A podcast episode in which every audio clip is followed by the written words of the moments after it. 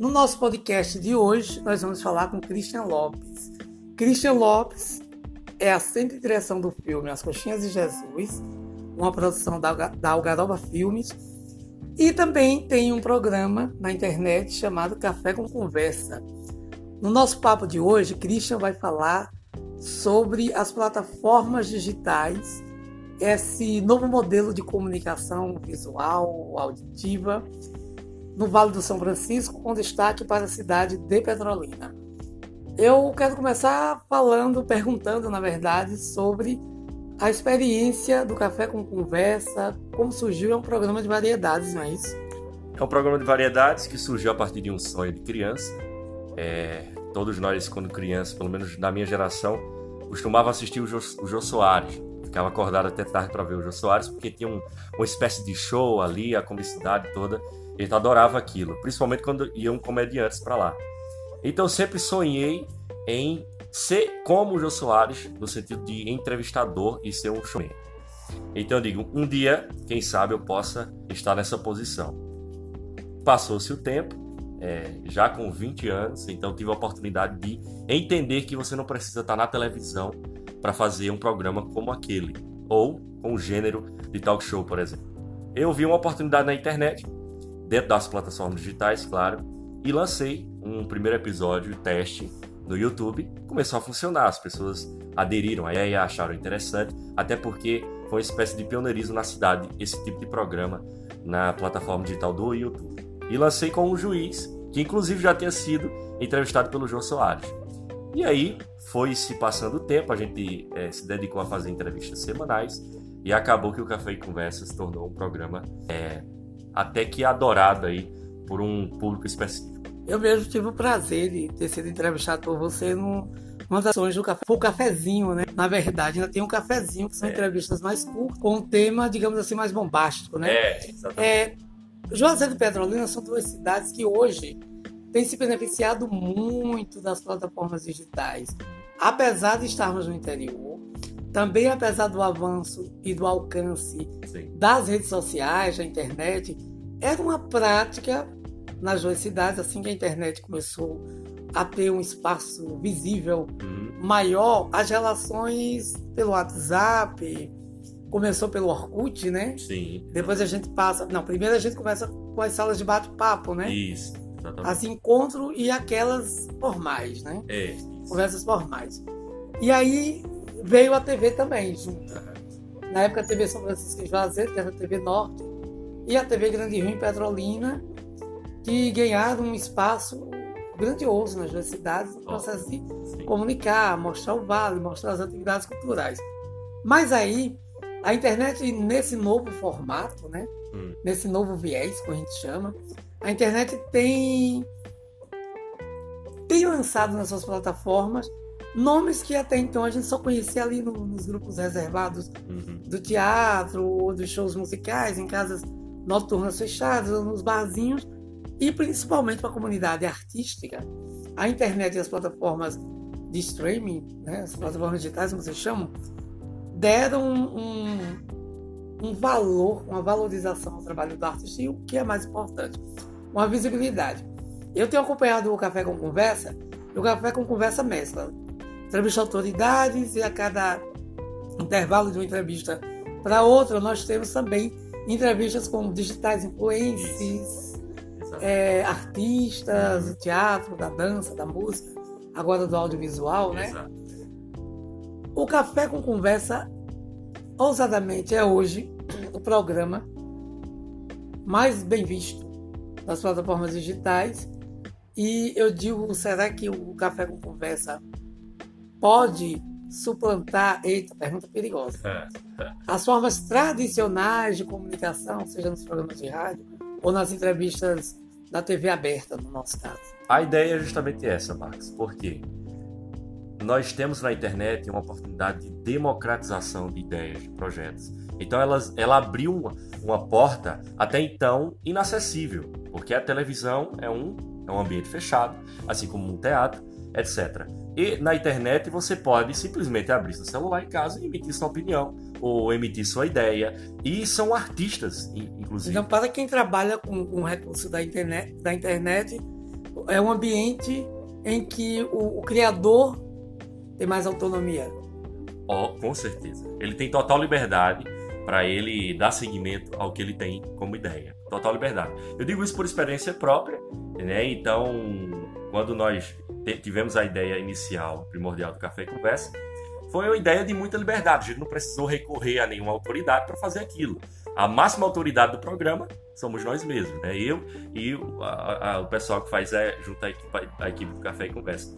O que acontece é que, com essa democratização, a gente não precisa estar em, um, em quatro paredes da televisão, ou então é, é, angariando é, caminhos e trilhando caminhos difíceis para chegar até ao reconhecimento da televisão. Hoje a gente pode fazer isso através da internet. Entende? Então é uma plataforma que nos deu a liberdade, nos deu democratização é, e liberdade de expressão é, dentro de tantos meios que até então eram inacessíveis.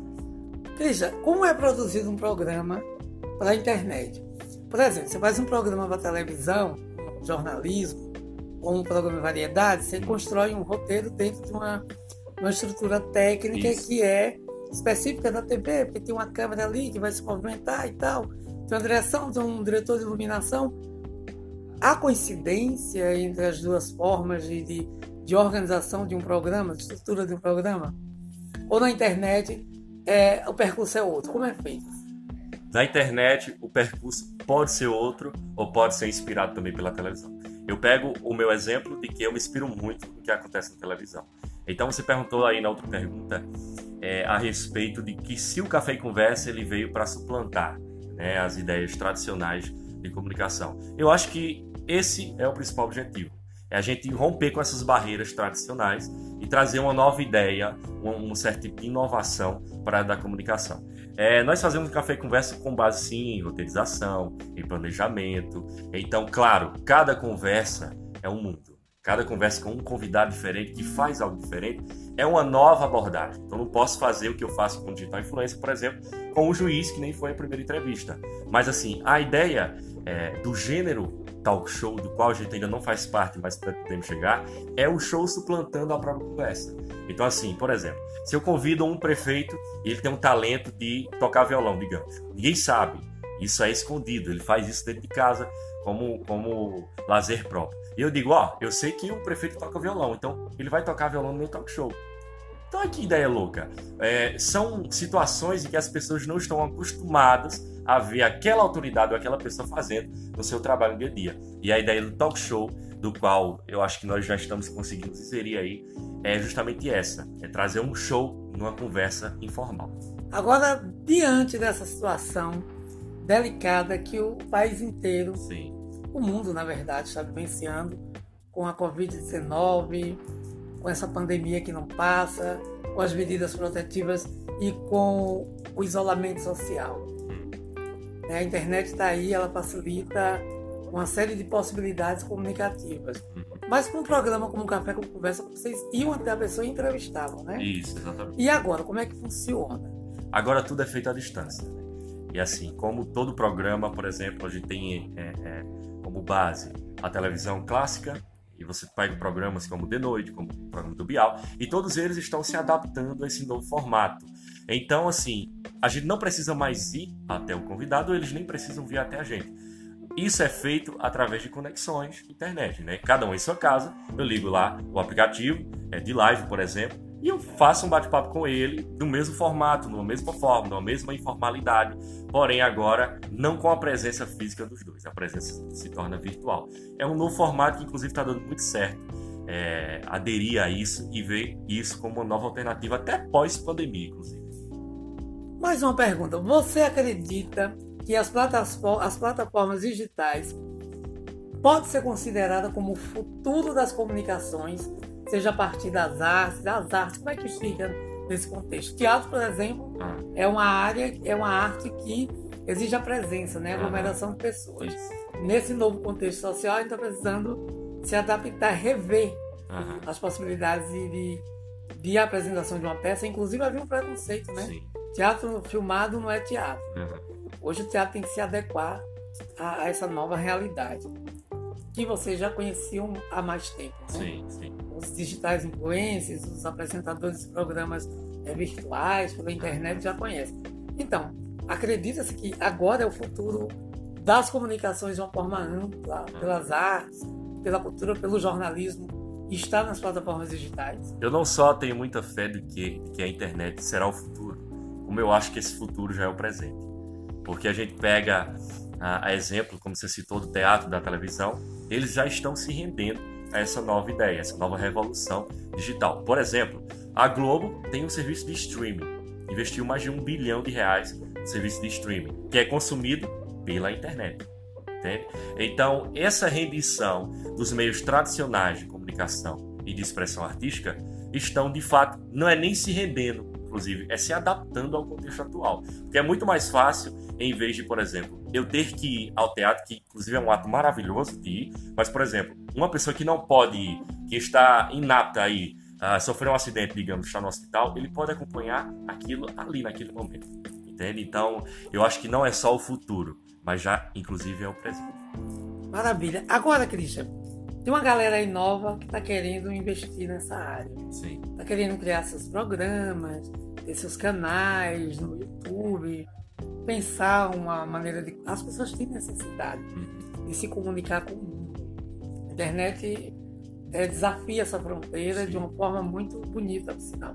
Tem os lados negativos, tem as fake news que atrapalham muito é, o processo de reflexão. Acha que a gente recebe tanta mensagem que não dá tempo nem é de sobre elas. Mas para quem está querendo começar, quem está querendo investir numa plataforma digital, com um programa de entretenimento, ou, ou com vídeo mesmo para se divertir, quais são as dicas assim que você acha fundamentais? Primeiro, constância. É, eu acho que constância é fundamental não só no serviço uh, virtual, na internet, mas em tudo. A constância e a esperança e a fé naquele projeto. Quando a gente inicia um projeto qualquer que seja, e na internet isso é muito aberto e as pessoas têm muita liberdade para comentar sobre aquilo, é óbvio que nos primeiros passos da nossa caminhada a gente não vai ser o melhor no que a gente faz. Isso vem com a prática. A psicologia explica isso. Então acho que a constância e a fé em si mesmo, acreditar no seu próprio projeto, eu acho que é fundamental, primordial. Sem isso a gente não consegue chegar num patamar que a gente deseja quando inicia um trabalho na internet e em qualquer que seja. Eu acho que são fatores determinantes em qualquer área. Além disso, é a disciplina né, e levar isso como um trabalho sério. Pessoas não encaram o trabalho virtual como um trabalho sério, e inclusive eu entrevistei vários digitais influencers, eles dizem o seguinte: é, é, dizem por aí que o trabalho na internet é um trabalho de vagabundo. Mas esse trabalho de vagabundo paga as contas de muitos jovens hoje.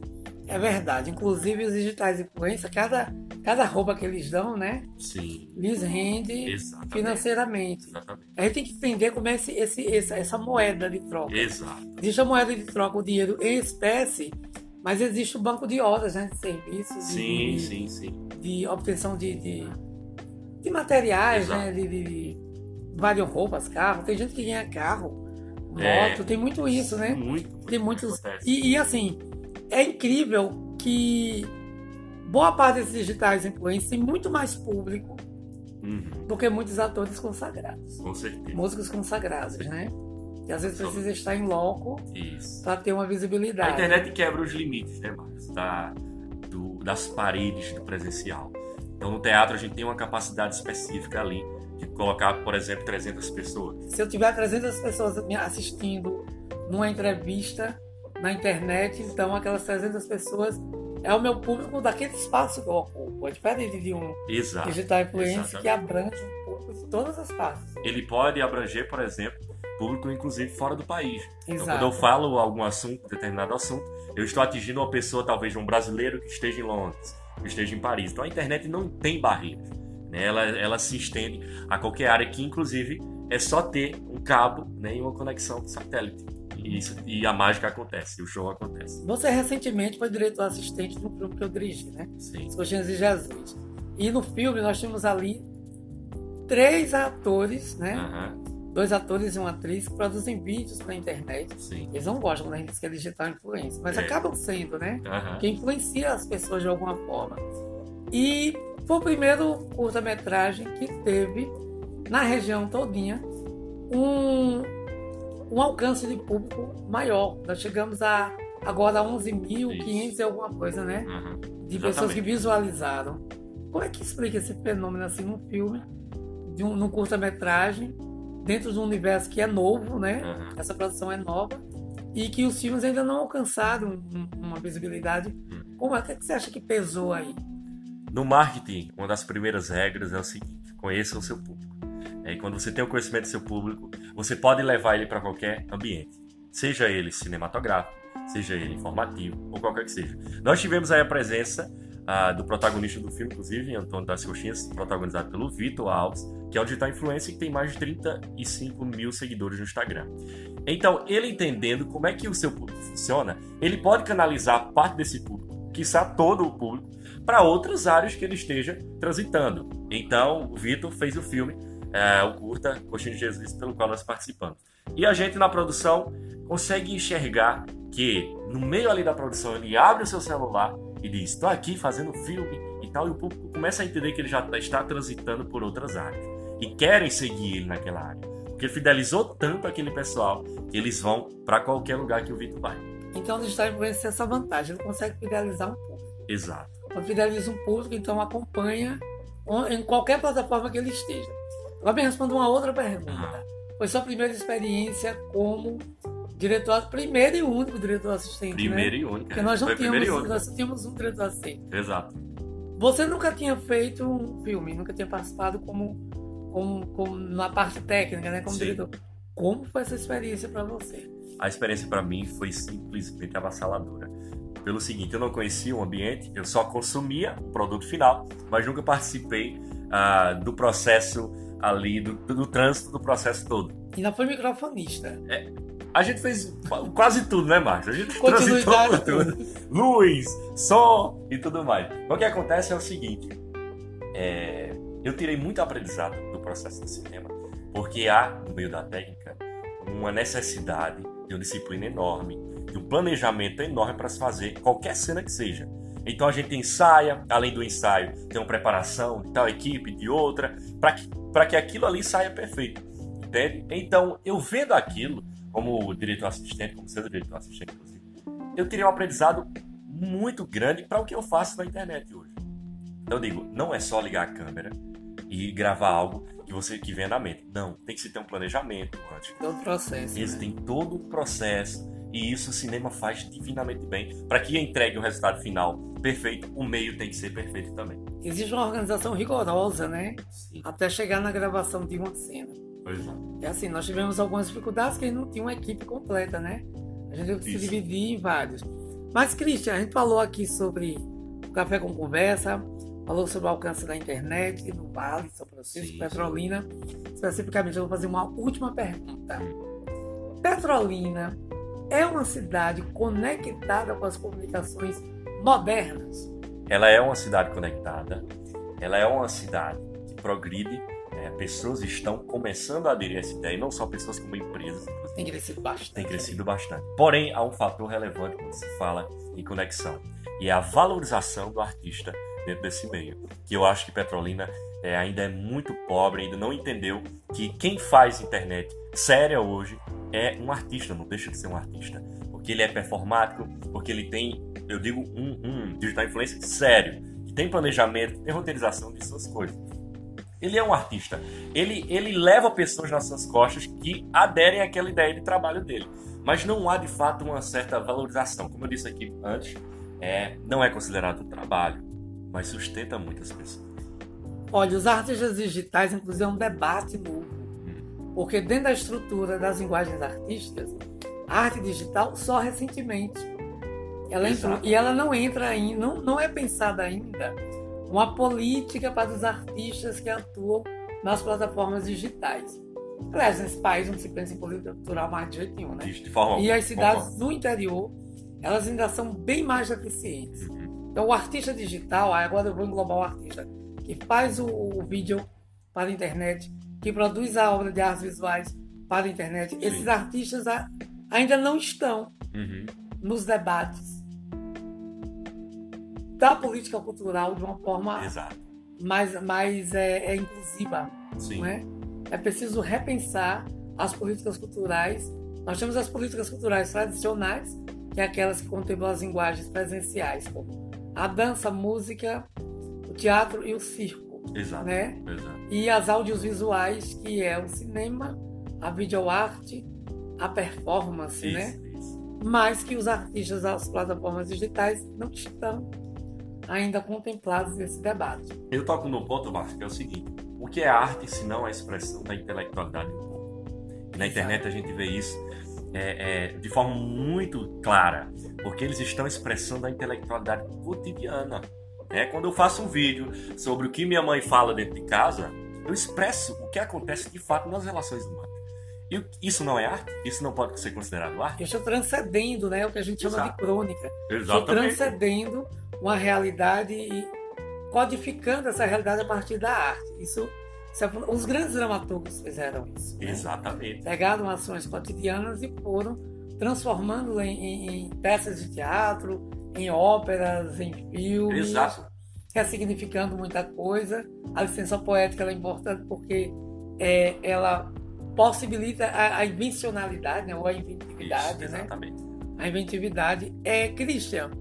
Então, outra coisa que é que a gente precisa pensar é que esse polo Juazeiro e Petrolina fazem parte da, da rede integrada de desenvolvimento econômico, né? Sim, exatamente. E são duas cidades que não pensam a cultura como vetor de desenvolvimento econômico. Uhum. Elas pontuam ações e elenca isso dentro da, da, da pasta da cultura. Sim.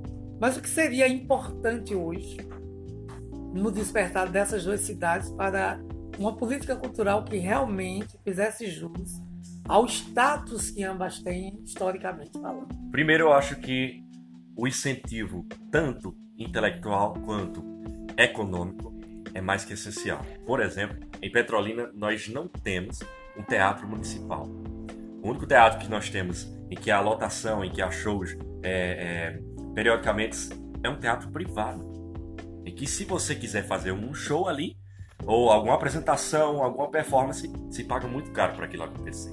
Então você limita, você constrói barreiras para que pessoas que não têm a condição expressem sua arte. E nós temos grandes artistas que não têm a capacidade de tirar do seu próprio bolso para financiar um show de stand-up, por exemplo, ou uma peça de teatro. Então a gente começa, nós, nós inclusive somos participantes disso, mas principalmente as lideranças políticas não fazem o que a gente chama de política cultural. E esse é o grande problema.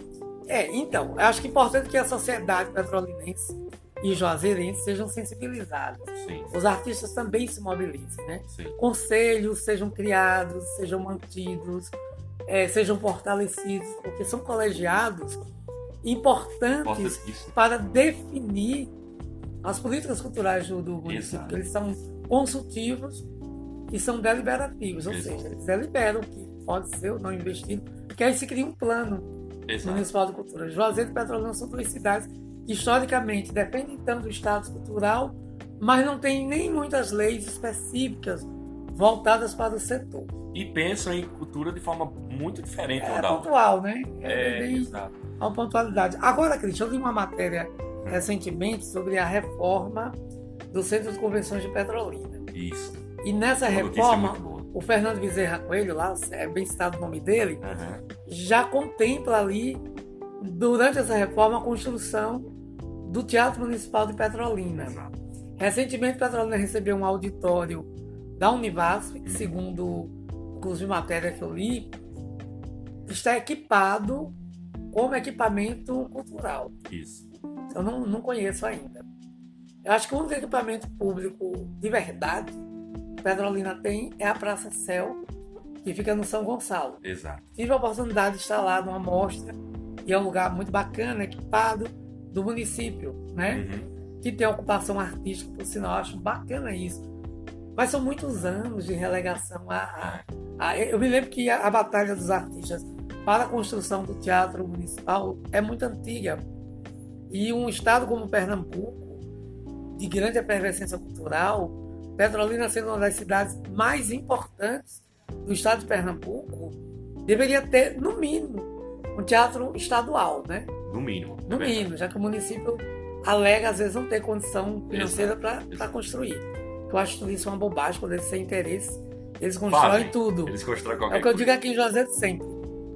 Mas Petrolina já devia ter um teatro estadual. Juazeiro tem um Centro Cultural João Gilberto, está de portas fechadas por conta de uma reforma Isso. estruturante, de verdade, que precisa ser feita, ao longo dos anos foram feitos tapa-buracos. Exato. teatro chegou um ponto que o piso estava comprometido, Hum.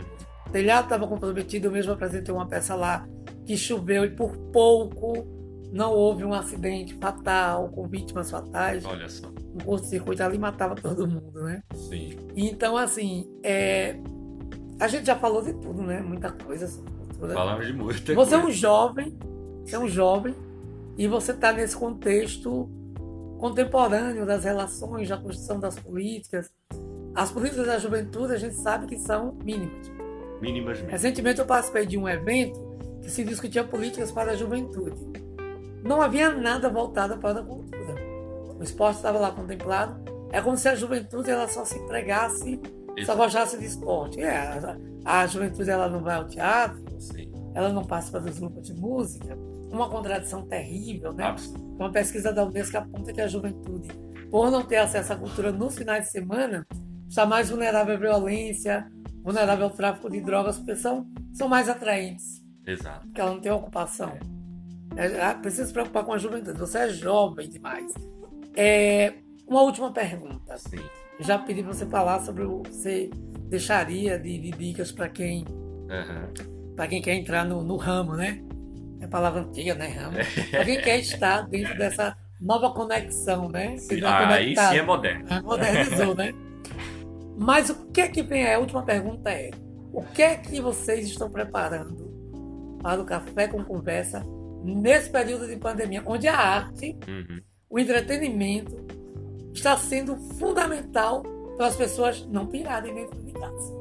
O contexto Café e Conversa hoje, é como eu disse, é um contexto de romper a barreira física e partir para a ideia virtual da coisa.